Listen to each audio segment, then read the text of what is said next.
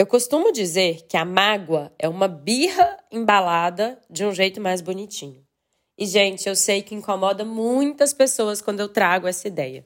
É por isso que hoje eu quero te convidar para a gente refletir sobre a mágoa. Eu sou a Carol Rache e hoje eu vim te convidar para acender a sua luz.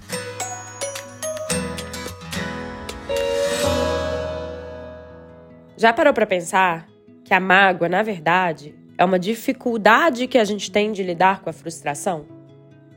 Pensa aqui comigo. Quando é que a gente se magoa? A gente se magoa quando o outro não age da forma como a gente preferia. Quando o outro não age da mesma forma como a gente agiria se estivéssemos no lugar do outro. Quando o outro nos dá um tipo de resposta que não é aquele tipo de resposta que a gente gostaria de receber. Todas as vezes que a outra pessoa age diferente da nossa expectativa, isso nos gera frustração. E muitas vezes a gente não sabe lidar com essa frustração. Então a gente guarda esse registro dentro da gente com ressentimento. Mas ressentimento, como o próprio nome já diz, é ressentir, é sentir duas vezes. A mágoa nada mais é do que uma frustração que a gente armazenou na nossa memória com esse tom de ressentimento.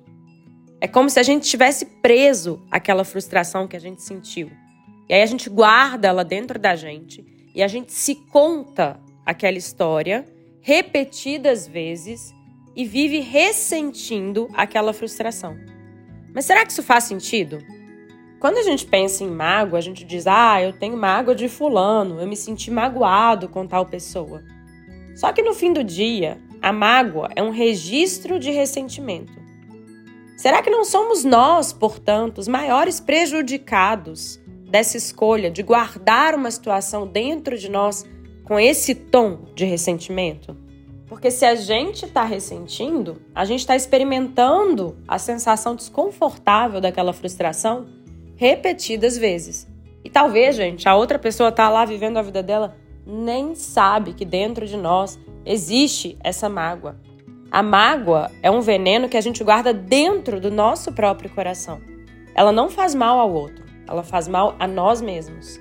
Mas mais do que isso, será que a gente tem o direito de ficar magoado porque a outra pessoa, exercendo a liberdade dela, de ser quem quiser, de agir como preferir, não nos agradou? Aí você pode dizer, poxa, Carol, mas a pessoa foi indelicada, foi mal educada, foi ingrata, não me considerou. Gente, o outro é livre. As pessoas são livres para agir como elas preferem. Será que é maduro da nossa parte se colocar nessa posição de, poxa, eu estou magoado com você porque você escolheu agir com a sua preferência? Porque você não obedeceu aquilo que era a minha expectativa? Será que a mágoa, no fundo, não nasce de uma parte dentro de nós que ainda é imatura? Que ainda desconsidera a liberdade que o outro tem para ser e agir como preferir?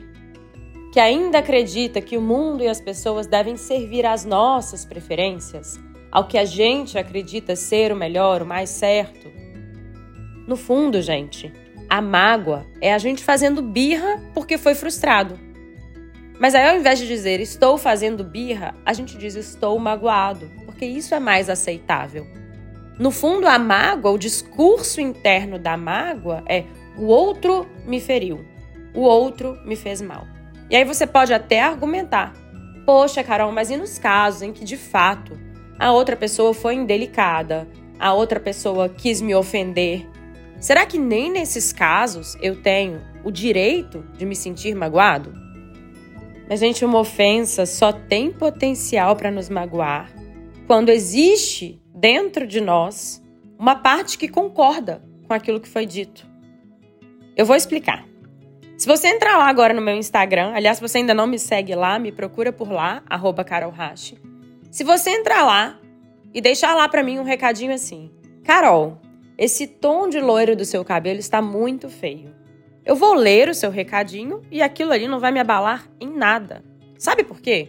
Eu tenho certeza absoluta que eu não sou loira. Se você entrar lá, você vai ver, eu não sou loira. Então, essa tentativa de me ofender, de me criticar, de dizer que a cor do meu cabelo loiro do meu cabelo não está bonito não faz o menor sentido. Porque dentro de mim eu tenho muita convicção de que não sou loira. Então você não vai conseguir me ofender dizendo que a cor do loiro do meu cabelo é feia. Essa ofensa não faz sentido para mim porque carrego dentro de mim a convicção de que ela não me representa. Isso, gente, serve para tudo. Todas as vezes que alguém traz uma ofensa pra gente, aquela ofensa só vai incomodar se ela fizer sentido. E se fizer sentido, se o outro está de fato, se você disser, Carol, nossa, você é muito pequena, você é muito baixinha. Você entrar lá no meu Instagram, você vai ver que realmente eu sou muito pequena. Se o outro diz isso, eu tenho só duas opções. Ou vou dizer, é fato, é verdade, eu realmente sou pequena, por que, que eu me ofenderia com isso? Nossa, você está tentando me ofender usando a minha baixa estatura. Gente, isso só vai me ofender se eu considerar que ser pequena é algo ruim. Concorda? Se eu me julgo, se eu me desconsidero, se eu acho que ter baixa estatura diminui meu valor enquanto pessoa, então quando você me traz essa verdade, porque é uma verdade, não é uma ofensa. Ainda que você não queira me ofender, se eu considero que ser pequena é algo muito ruim e que isso diminui meu valor enquanto pessoa, eu vou me magoar. Vou dizer, nossa, que cruel. Você está usando a minha baixa estatura para me colocar para baixo. Talvez nem foi, mas eu, dentro de mim, eu considero isso um defeito. Eu acho que isso diminui meu valor. Então eu vou absorver aquilo ali em tom de mágoa e eu vou me sentir ressentida com você.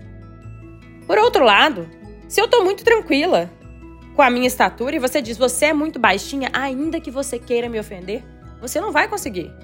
Que eu vou dizer sim, sou, e daí?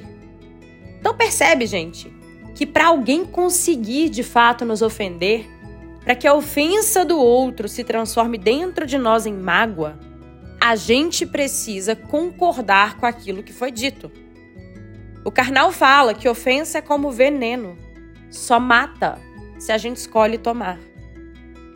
Qualquer coisa que seja dirigida a nós, qualquer ofensa que seja dirigida a nós, tem duas possibilidades. Ou o que a pessoa está falando é mentira, e se é mentira e você tem uma autoestima bem construída, você vai ignorar, dizer, bom, isso não me representa, segue a vida. Ou o que a pessoa está dizendo é verdade. E aí é tão importante a gente ter autoconhecimento, a gente saber de verdade quais são as nossas sombras. Porque aí, se o outro traz uma constatação, uma verdade sobre quem somos, tudo bem, aquilo também não vai doer. O que o outro está trazendo é verdade. Eu reconheço aquilo como verdade, eu sei que aquilo me representa. O outro pode estar, inclusive, trazendo uma sombra sua. Se você disser, Carol, você é impaciente, eu vou dizer sim, sou. Faço o meu melhor, faço minha prática de yoga, faço os meus rituais para que eu seja cada vez menos impaciente. Mas sim, isso me representa.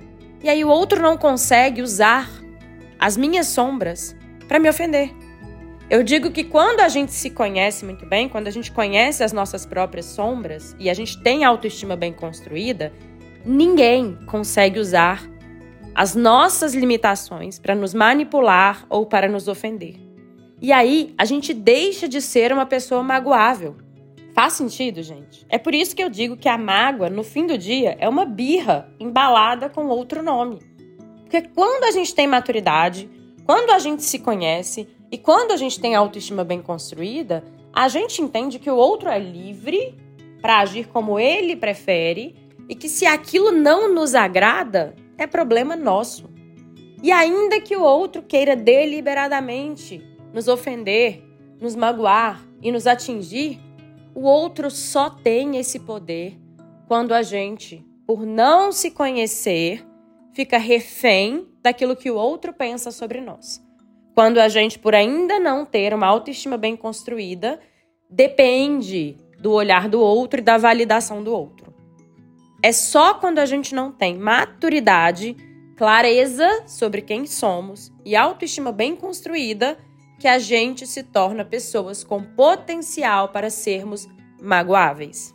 Então eu queria que todas as vezes daqui para frente que você se sentir magoado, você soubesse que ou a situação bateu numa parte imatura de você, e por isso gerou mágoa, ou bateu em uma parte insegura. E aí, você usa essa sensação de estar magoado como um gatilho, como um lembrete, como um chamado para construir maturidade e autoestima.